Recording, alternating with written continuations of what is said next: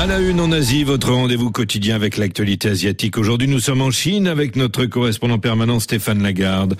Bonjour Stéphane. Bonjour Arnaud. Les jeunes Chinois se lancent à leur tour dans la course à l'épargne. Voilà une nouvelle qui ne va pas aider à relancer euh, la consommation. De jeunes influenceurs distribuent des conseils pour économiser au maximum dans le contexte que l'on connaît, qui est celui du ralentissement économique du pays. Oui, c'est ça Arnaud. Certains ont surnommé le phénomène Chiongui Taosan, le repas du pauvre en français, une manière d'économiser sur les repas au restaurant, mais pas seulement. Euh, dans tous les domaines, les Chinois mesurent leurs dépenses en ce moment. Un chiffre à retenir, Arnaud, entre 2020 et 2024, les ménages chinois ont épargné près de 7500 milliards d'euros. C'est quasi euh, l'équivalent du PIB de l'Allemagne, de la France et de l'Italie réunis. Une épargne colossale que les autorités aimeraient voir réinvestie euh, dans l'économie. Mais pour l'instant, pas question de toucher au bas de laine. Au contraire, de jeunes influenceurs et influenceuses comme Shun euh, Xiaolei pense qu'il est possible d'économiser jusqu'à 70% de ses revenus par mois, et cela un peu comme pour un régime, hein, en y allant progressivement. Yun Xiaolei. Il ne s'agit pas de réduire aveuglément nos dépenses. Les objectifs doivent être progressifs. Et moi, je ne fais pas de plan long terme. Votre épargne dépend de vos revenus. Or, vous ne savez pas quand vous serez augmenté ou quand vous serez licencié. Vous avez vu par exemple que dans les cafés, les prix ont diminué. Même sur le marché immobilier, les gens n'achètent plus de maisons. On préfère faire mettre de l'argent de côté et attendre de voir pour pouvoir réagir aux circonstances imprévues. Stéphane, qu'est-ce qui explique cette boulimie d'épargne? Alors il y a évidemment un contexte structurel. La Chine sort d'une longue période d'isolation pendant le Covid, où les Chinois ont découvert que leur quartier, leur ville et leur pays pouvaient être fermés du jour au lendemain.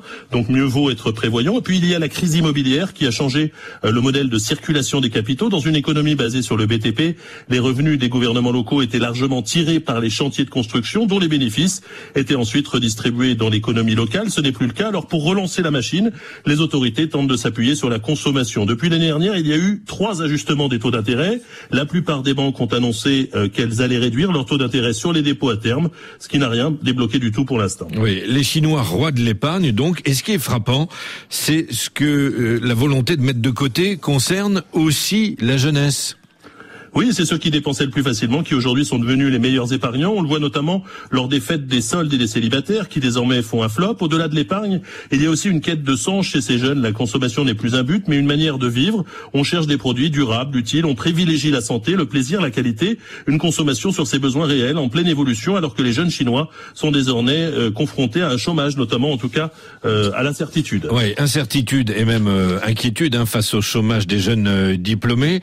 c'est ce dont vous Jean-Louis Rocaille, il est sociologue, professeur à Sciences Po, spécialiste de la classe moyenne chinoise. Il était de passage euh, récemment à Pékin. Autant, bon, dans les grandes universités d'élite, ça va à peu près, mais par contre, dans les universités, disons, de second rang, effectivement, les gens sont obligés d'accepter un peu n'importe quel travail, du travail temporaire, etc. Bon, par exemple alors, bah, ils peuvent être livreurs, par exemple, au même titre que des migrants, ou alors on travaille effectivement temporairement, quelques jours ici, quelques jours ici. Donc, il y a une inquiétude très forte en ce qui concerne les nouvelles générations. Oui, un mot encore, euh, Stéphane, euh, en dehors de l'émergence des influenceurs, comment se traduit cette, cette course à l'épargne dans la vie de tous les jours en Chine?